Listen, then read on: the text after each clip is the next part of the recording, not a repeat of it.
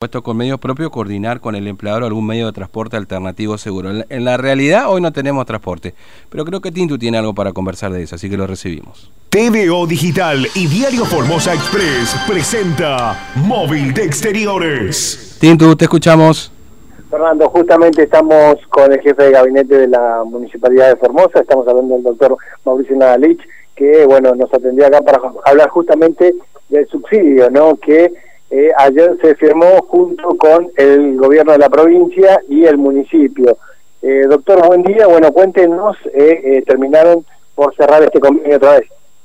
Sí, bueno, la verdad que muy buen día, muy buen día para todo el equipo, para toda la audiencia. Sí, la verdad que en el día de ayer nuevamente el gobernador con el intendente nuevamente ampliaron nuevamente el plazo de lo que es el subsidio de los 15 millones, que hay que tener en cuenta que esto ya viene del año 2019 cuando Nación cortó con el gobierno anterior todos los subsidios del transporte público, lo que era CITAU, CCP, eh, compensación por combustible, que bueno, eso debilitó mucho y justamente con el fin de que lo incremento, porque los costos operativos del transporte son muy elevados, para no hacer trasladar esos costos a los usuarios, bueno, el gobierno de la provincia, en cabeza del gobernador del doctor Gilda Fran, eh, en conjunto con el intendente, el ingeniero Jorge Jofre, suscribieron un convenio de para el, para el transporte público en el fin de contener este la tarifa.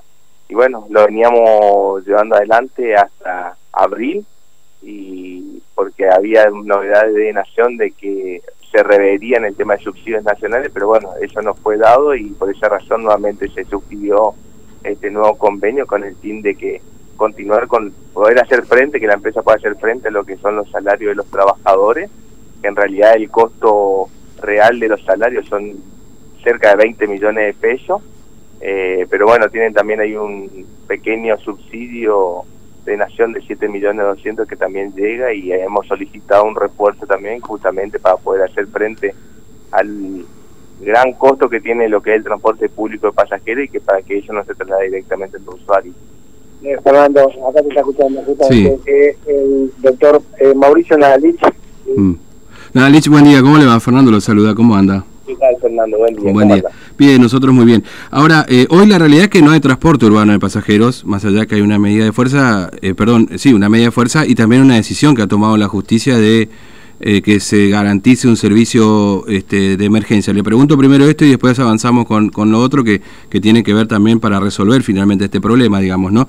Pero eh, hoy no se está prestando este servicio de emergencia, si hay un incumplimiento de la empresa, ¿cuál es la situación?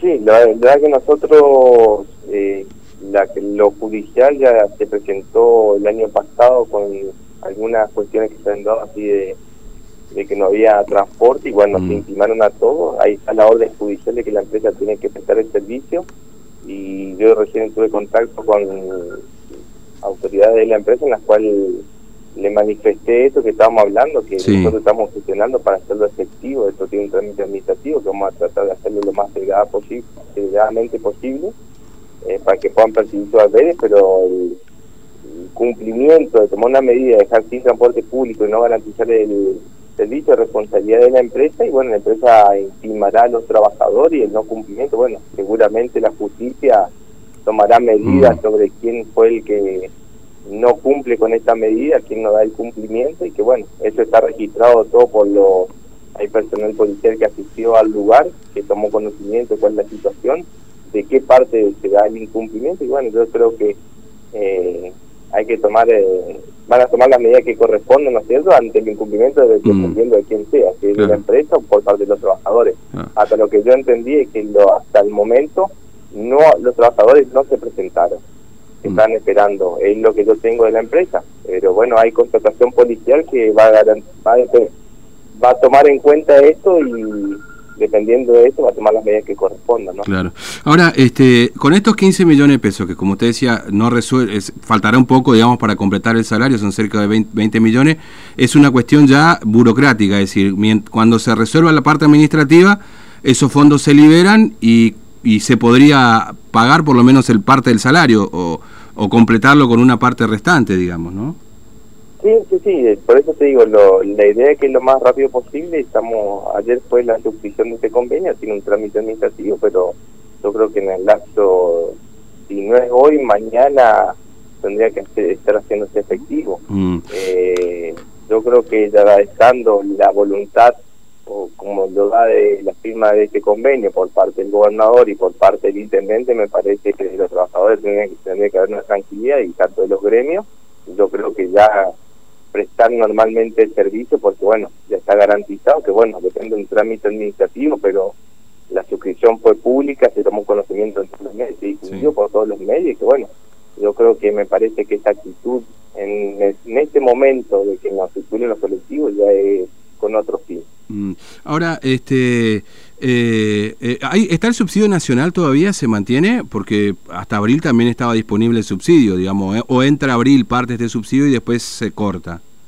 Y hubo, a ver, múltiples reuniones en el Ministerio de Trabajo por parte de lo que es la FATAB y lo que es UTA, eh, se volvió a prorrogar nuevamente, se tuvo una audiencia y nuevamente creo que para el día de mañana tienen nuevamente otra audiencia porque se pasan a cuarto intermedio. Eh, hay un subsidio de 7 millones 200 que quedó del año pasado, eh, se prorrogó este año nuevamente, pero no hubo una modificación y por ahí sí los costos operativos de lo que es hubo incremento de paritaria de los trabajadores, hubo incremento en el combustible, hubo incremento en todo lo que son los insumos necesarios para el cumplimiento y que bueno, eso es lo que hace cada día más costoso y puede complicar la situación mm. cada vez más en la empresa para poder cumplir con esto, que bueno, ahora hay un servicio reducido, pero también eso influye directamente que los costos picos que tiene la empresa son los mismos, los 270 trabajadores que tienen cobran todos los meses lo mismo, y por ahí lo que se ahorra un poco en el combustible, pero sí la cantidad de colectivos que hoy eh, están funcionando por una, por todas estas medidas nacionales, ¿no es cierto? La idea es aumentar el transporte público porque es el lugar donde se, se producen mayormente los contagios del COVID, eh, justamente lleva a que el costo operativo es alto y la recaudación por corte de boleto es insignificante, ¿no? Claro. Eh, ahora, analizo, lo cambio de tema, este, pero bueno, tiene que ver con el, estacionamiento medido que arrancó el lunes. Eh, ¿Por qué se decidió incrementar el estacionamiento medido en un momento difícil para los aumentos, ¿no? cuando de alguna manera se está retomando toda la cuestión comercial? Este, porque parece una medida un poco, este, no sé si desacertada la palabra, pero incómoda, por lo menos para este momento, ¿no?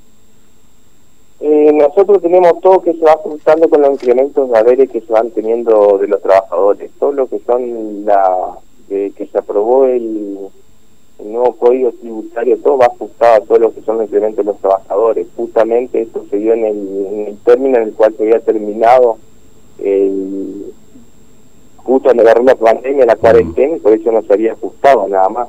Mm. Ahora cuando se revió, bueno, ya estaba con el ajuste dado, ¿no es cierto? Conforme a lo que fueron el el incremento de los eh, trabajadores. Así que en virtud de eso, y que bueno, a ver, el costo operativo que, se va dando en, para que el funcionamiento se dé también, eh, y lo que es un valor regional, eh, el precio creo que el más bajo que tenemos en la región. pero se ajusta eso, a ver que nosotros tenemos en base a lo que se va ajustando a los incrementos de los salarios. Mm. Eh, Nadarich, gracias por su tiempo, muy amable, que tenga buen día. ¿eh? Muchísimas gracias a ustedes, un saludo grande. Un abrazo.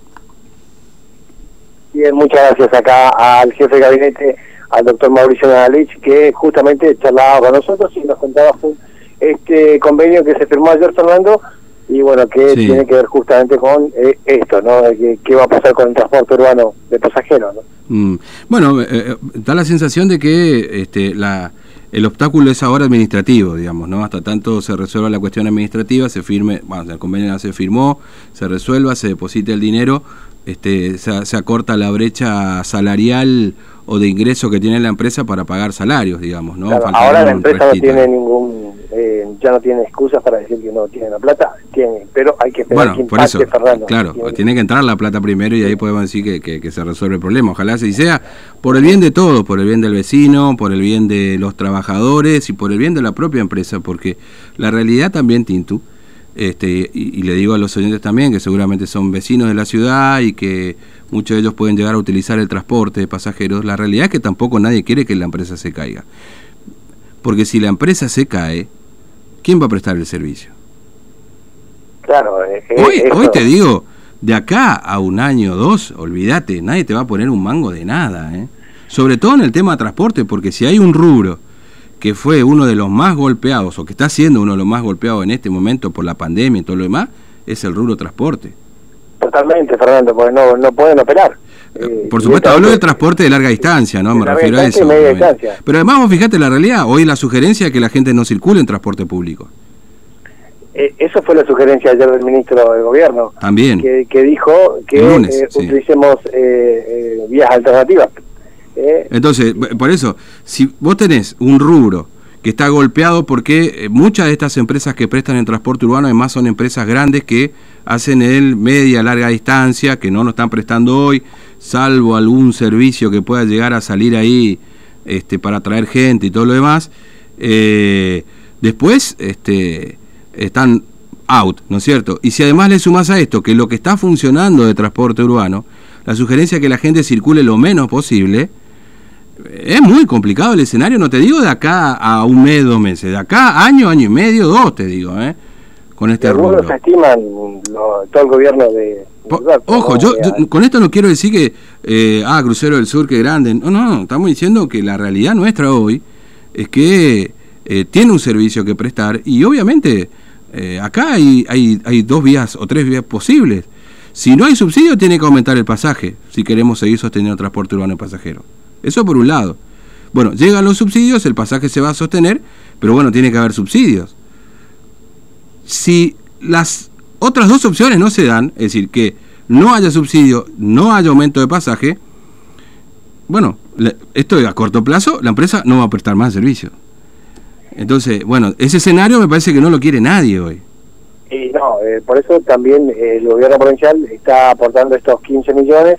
Eh, nación que se está viendo, según acá hablamos con el jefe de es que hay negociaciones para ampliar ese, Sí, obviamente, porque imagínate que ya 15 millones de pesos comenzó a pagarse en enero del 2019 y si vos tomás como referencia hoy la situación inflacionaria, estamos arriba del 50% y ese monto nos incrementó, digamos, ¿no? Entonces, el dólar en blue cuánto está? No, no, bueno, el dólar, sí, obviamente, el dólar es, bueno, el blue y el oficial está casi arriba, 100 mangos, digamos, ¿no? Obviamente que es una referencia. Pero también ten en cuenta lo siguiente, Tinto. Vos tenés el dólar que se dispara y todo lo demás, pero también es cierto que vos tenés un combustible que está quieto, que no ha aumentado sus precios. Entonces es una variable importante. Porque si vos me decís que el combustible va, va aumentando de la mano del dólar, no, acá se mantuvo el precio del combustible, no aumentó, la idea es que no aumenta hasta octubre, por lo menos lo que está analizando el gobierno nacional. Entonces vos tenés una variable importante que no ha aumentado.